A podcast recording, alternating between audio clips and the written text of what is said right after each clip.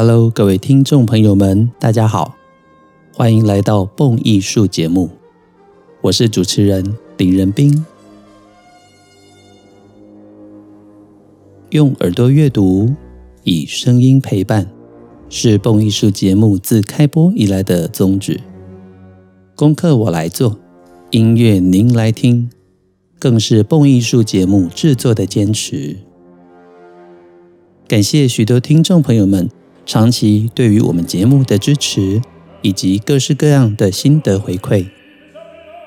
如果您想支持赞助蹦艺术，欢迎点一下节目说明栏的赞助链接，让蹦艺术团队拥有更稳定的经费，能够制播独家精致的音乐节目与大家分享。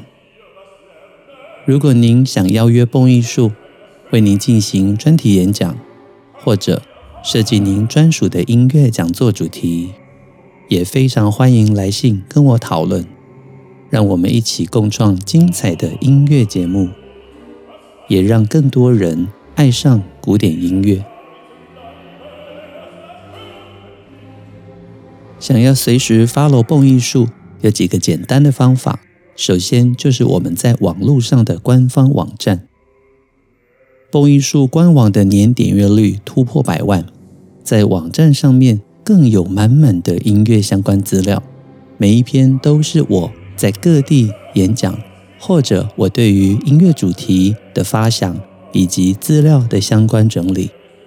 在蹦艺术的网页里面，您可以找到一篇又一篇专业的古典音乐文章，旁征博引，资料非常的丰富。相信只要您喜欢古典音乐，或者是音乐剧、爵士音乐、电影音乐等等，都可以在网站里面找到您所喜欢的文章以及资料。也期盼蹦艺术的官方网站总是能够带给大家在网络上面阅读以及欣赏音乐的乐趣。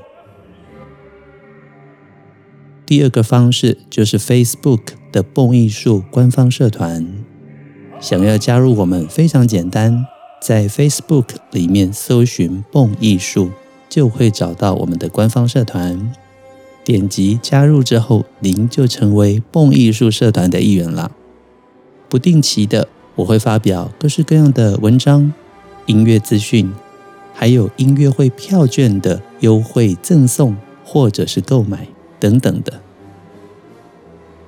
像上个星期我们就赠送了法国钢琴家 Jean-Marc Louis Sada 的音乐会票券，得到了票券去欣赏的蹦友们，大家都听得好开心呐、而看到开心的回馈，更是我觉得在音乐分享里面所能够得到最大的乐趣，就是跟大家分享了。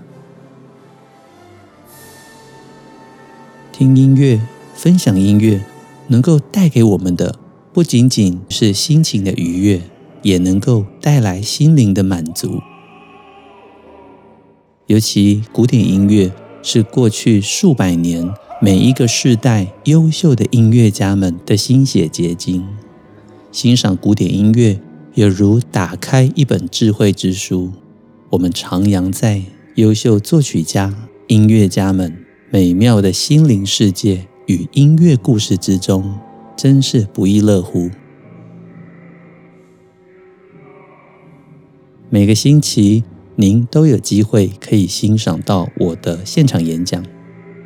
每个星期二，我在明石音乐空间，下午两点到四点，蹦艺术音乐讲堂，人生不可错过的美妙音乐系列。古典音乐跟缤纷美好人生的讲题，在这系列中，无论是交响曲、协奏曲、室内乐、歌剧、钢琴、小品、咏叹调、管弦爆棚、音乐电影、电影配乐、韩剧、日剧音乐等等，我们的讲题无所不包。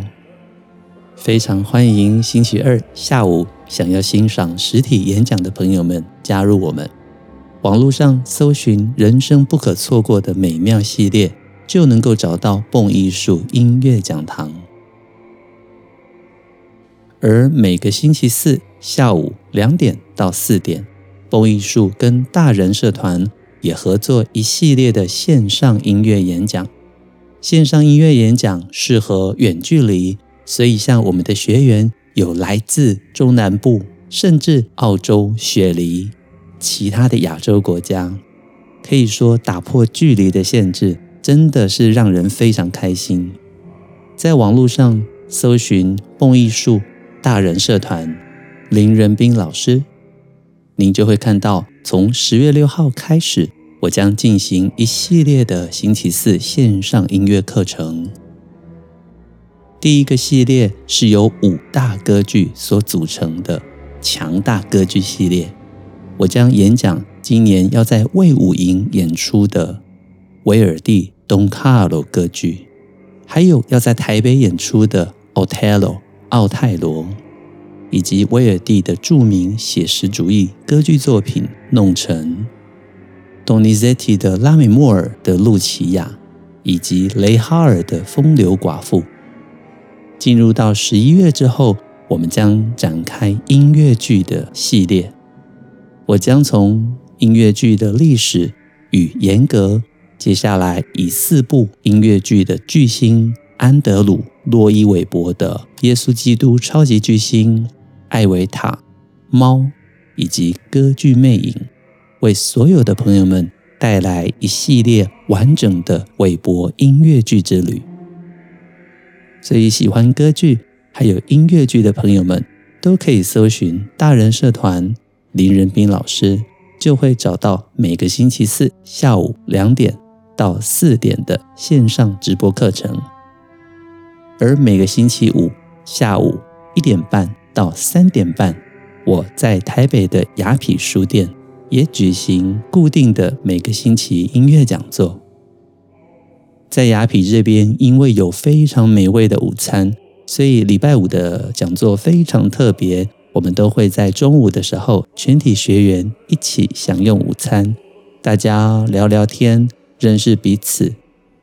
一点半到三点半是我们的讲座时间。喜爱用音乐交朋友、认识新朋友的爱乐者们，星期五也非常欢迎您到雅痞书店加入蹦艺术在雅痞的音乐讲座。音乐讲座是一本知识的书，借由我的演讲以及整理好的资料，所有的学员们只需要轻松地坐进讲堂之中，敞开您的心胸，在这两个小时里，我会带你听所有美好的音乐，告诉你音乐中你所需要了解的知识与背景。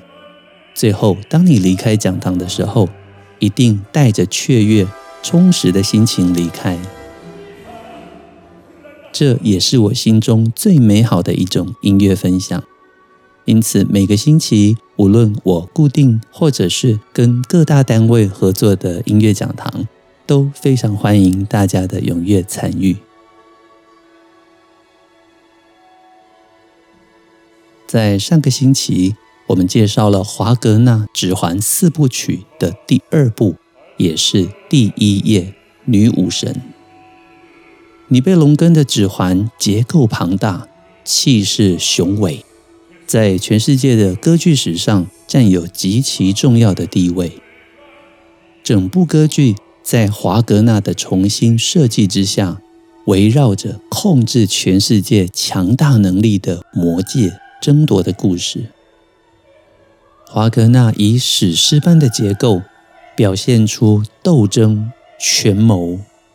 这发生在天上的神界、地上的人间，还有地下的尼贝龙人所居住的尼贝龙国，横跨着可以说陆海空，展开整个的故事。最后，在故事中进入诸神的黄昏来临，天空瓦哈拉神殿烧毁，地上莱茵河泛滥，一切都在废墟中再度归于平静。魔戒啊，魔戒，它会令佩戴之人死去，它不会令人欣喜，不会令人走运。谁掌握了它，便会充满忧郁；谁不掌握它，却又心生嫉妒。所有的人都对他有贪念，但却没有人能够占到魔戒的好处。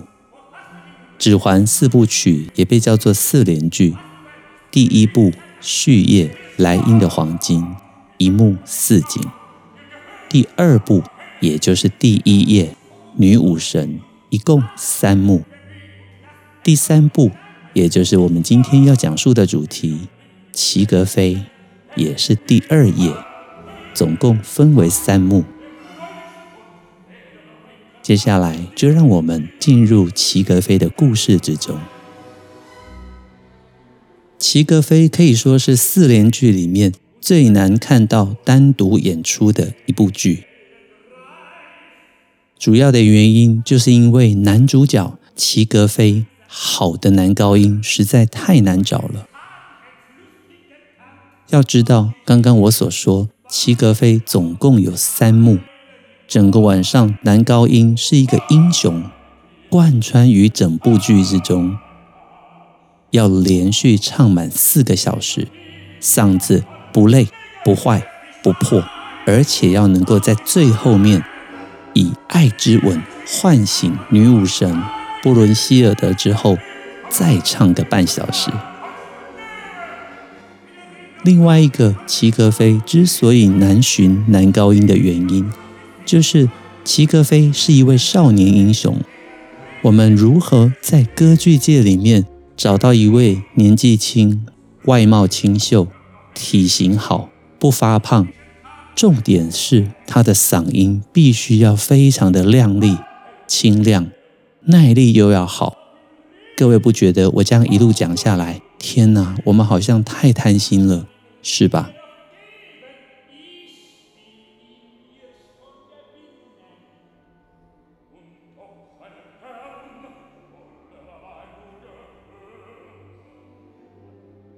所以，如果您有机会，无论在全世界各地，或甚至是拜鲁特音乐节，能够欣赏到一位优秀的齐格飞男高音的话，那么真的是要恭喜你。揭开序幕之后，我们看到侏儒米姆的洞穴居所。米姆是艾伯利西的弟弟。记得吗？在莱茵的黄金之中，艾伯利西已经取得了指环，他也凭借着指环的法力，驱使着侏儒的子民们为他聚集大量的黄金，并且要求弟弟米姆为他打造出一片可以隐身、可以飞翔、可以变换各种形象的金属头罩。在齐格飞故事之中，米姆再次出现了。他正在铸造一把宝剑，希望少年英雄齐格飞能够用这一把宝剑斩杀恶龙。原来也在莱茵黄金中，我们说过那一对争吵的巨人，其中留下来的法夫纳已经运用了魔力的头罩，变成一条恶龙。法夫纳变成恶龙之后，每天在洞穴里守住那一堆黄金，以及最重要的指环。据说，只有一位完全无惧于恶龙、不知恐惧为何物的英雄，才能够前往屠龙，杀掉他。而米姆过去的十几年养大了齐格飞，正是因为如此的英雄。齐格飞相貌俊美，胆识过人，但是他仍然需要一把宝剑，才有办法前去屠龙。米姆唱着唱着，齐格飞带着一头猎到的熊进入洞穴里面。米姆向齐格飞抱怨：“哎呀，你怎么如此不孝啊？完全不顾我的养育之恩。”但是齐格飞的心中根本觉得。虽然你是我的养父，但是这一切似乎都有特别的原因。于是，在不信任的情况之下，齐格飞从米姆的口中套出了真实的状况。原来，在上一集中，齐格蒙被杀，而怀孕的齐格林逃进了森林之后，生下了齐格飞。生产之后，齐格林也死掉了，因此齐格飞就由米姆所照顾，一手抚养成人。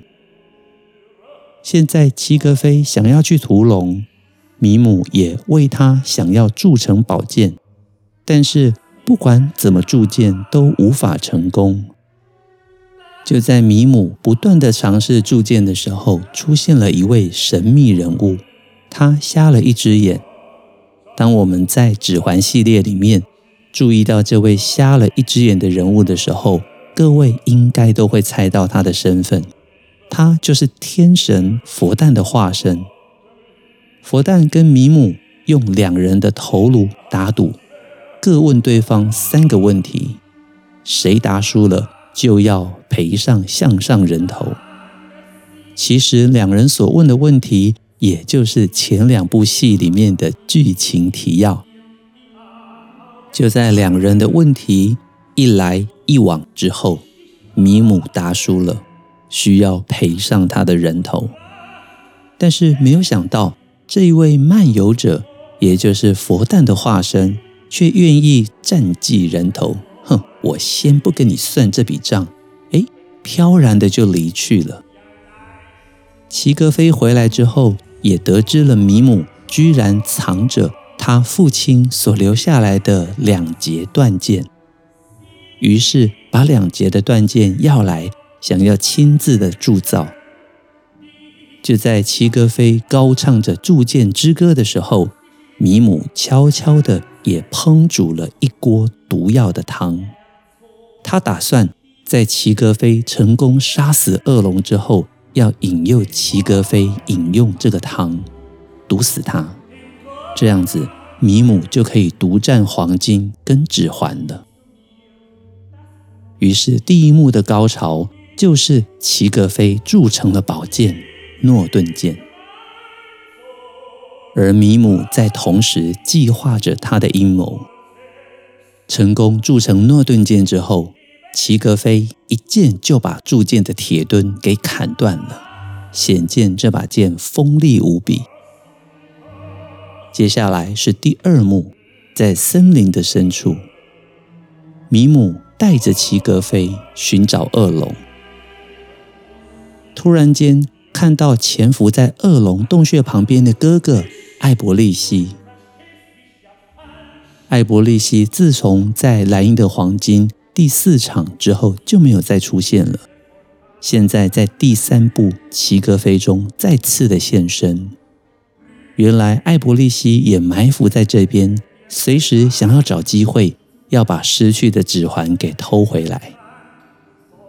不久之后。齐格飞出现，齐格飞前来屠龙，武艺跟胆识过人的他，想体验看看什么才是真正的恐惧。然而，恶龙真的是可怕的毒物。在等待恶龙出现的时候，齐格飞也想到了他从未谋面的母亲，不晓得母亲是一位怎么样的人物。她是不是一位非常漂亮而可爱的女人呢？等着等着，齐格飞吹起了他的号角，也惊醒了恶龙。恶龙飞出洞查看的时候，齐格飞逮到机会，真的一剑就将恶龙给杀死了。龙血四处喷溅的时候，刚好也喷在齐格飞的手上。齐格飞吸吮了龙血之后，居然开启了他的智慧之窗。他能够听懂森林里面鸟儿的歌唱。鸟儿的歌声告诉他，洞穴里面藏有大量的黄金，还有一片珍贵的金属头罩，可以让它变形、飞翔。另外一个更珍贵的宝物是具有神力的指环。得到之后可以征服全世界。在听懂了鸟儿的话语之后，齐格飞进入洞穴之中，取得了宝物。接下来，森林中的鸟儿又歌唱着，告诉齐格飞，说米姆的汤里面有毒，绝对不能饮用。这时候，齐格飞在震惊之下，不顾米姆的养育之恩，也用米姆的汤将他给毒死了。正所谓恶有恶报。接下来，鸟儿又继续的歌唱，告诉他：“你现在应该要穿过神火，去救醒沉睡的女武神布伦希尔德。”鸟儿说：“她是世界上最美的女人，亲吻了她，唤醒她，你就能够与她成为爱人，结为夫妻。”这让齐格飞非常的开心，带着无比兴奋的心情前往。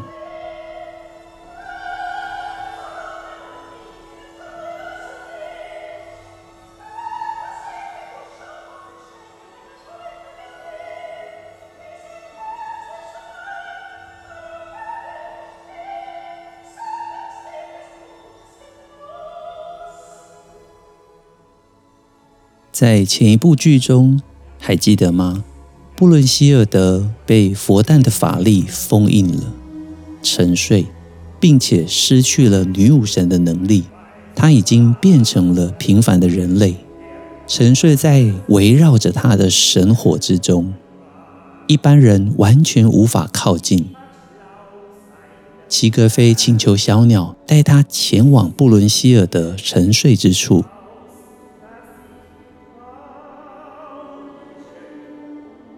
刚刚齐格飞所屠杀的恶龙鲜血里面有着奇异的力量，不但能够让齐格飞开了智慧之窗，听懂鸟儿的语言，也能够让沐浴到龙血的人刀枪不入，无惧恶火。所以这熊熊燃烧的火焰对一般人来说是致死致命的，但对齐格飞来说，因为有了龙血的保护。他能够成功的跨入这神火之中，找到布伦希尔德。然而，齐格飞在沐浴在龙血之中的时候，因为有一片树叶就在他的背部落了下来，所以背部的树叶遮挡之处没有被龙血覆盖到。这个地方就如同齐格飞的阿基里斯之剑一样。成为了齐格飞唯一的弱点，大家要特别记得齐格飞这个唯一的弱点，因为在下一部剧《诸神的黄昏》之中，它将成为重要的线索。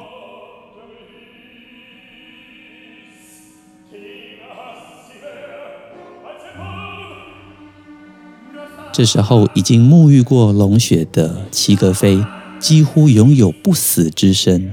他的力量强大无比，带着尼贝龙根的指环，还有隐形头盔，他前往寻访女武神布伦希尔德的所在之处。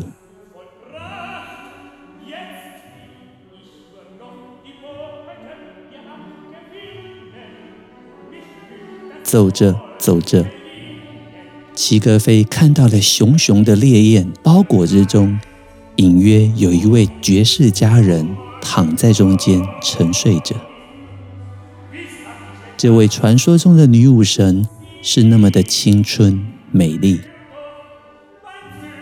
在布伦希尔德沉睡的这一段岁月里，无数的好色之徒曾经想要闯过火焰一亲芳泽，但每一位想要越过重重火焰的人，都被这无情的火焰烧成了灰烬，无一例外。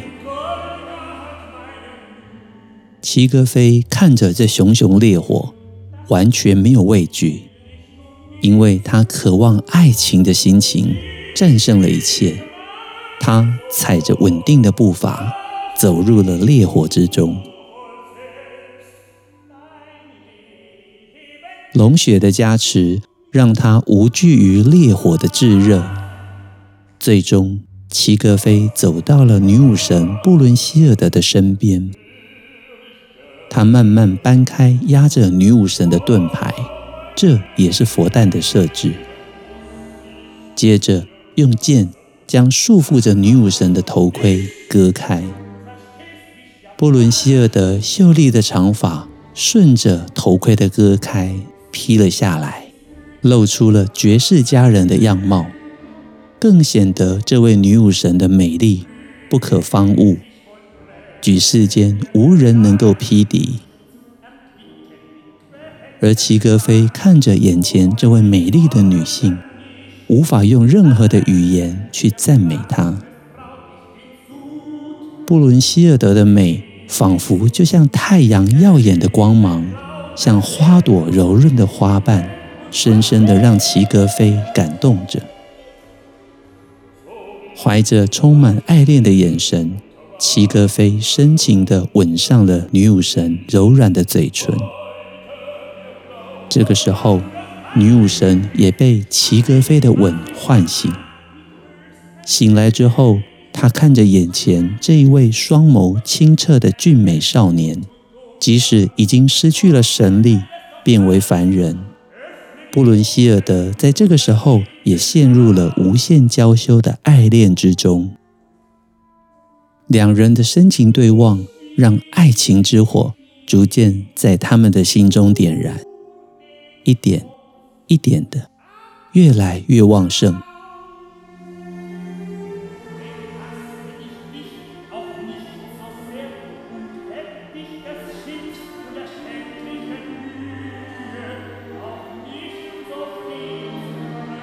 无数的情感也逐渐的在两人的呼吸之间缓缓上升。就在越来越缠绵的气氛之中，女武神布伦希尔德跟齐格飞互相诉说了彼此的故事，非常非常的美。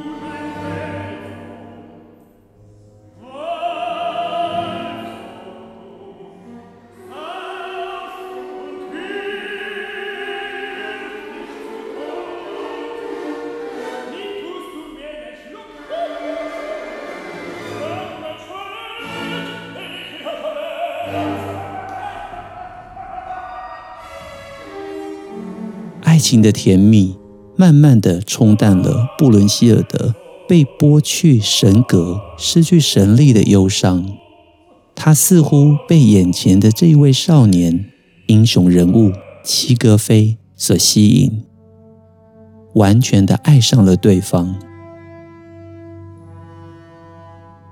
最终，两人立下了永远相爱的誓言，发誓永远忠于对方。爱着对方，齐格飞就在这两人的欢心合唱之下结束。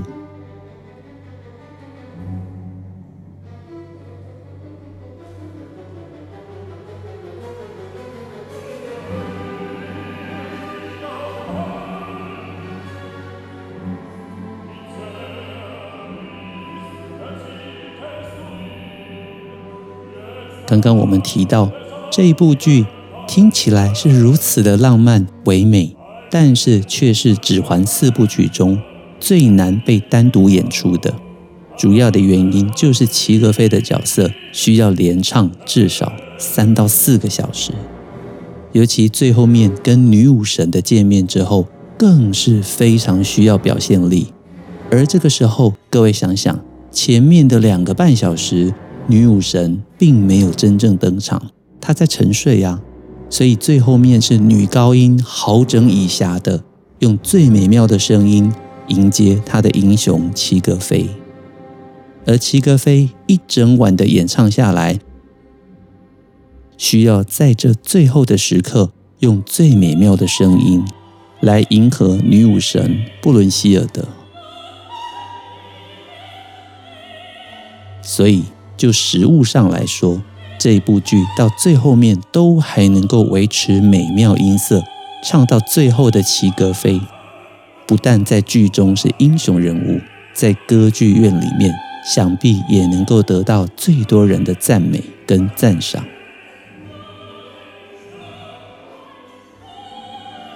很快的帮大家讲完了《指环》四部曲中的第三部，也是第二页齐格飞的剧情。不晓得他跟女武神相遇的这一段，你有没有觉得好浪漫呐、啊？好感动。接下来，诸神的黄昏，它会产生令我们相当讶异的反转。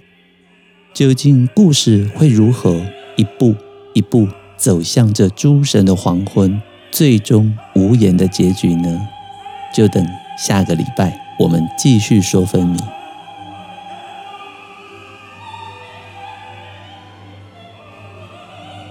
蹦艺术精彩的音乐内容，经得起时间的考验，更值得您一听再听，反复回味。也期待更多的爱乐朋友们随时加入我们蹦艺术 Podcast 或者 Facebook 蹦艺术社团，点一下节目说明栏的赞助连结，让蹦艺术团队拥有更稳定的经费，能够制播独家精致的音乐节目。与大家分享，开卷古典音乐，让您的世界充满乐趣与音乐的芬芳。我是林仁斌，这里是蹦艺术，我们下周再见喽，拜拜。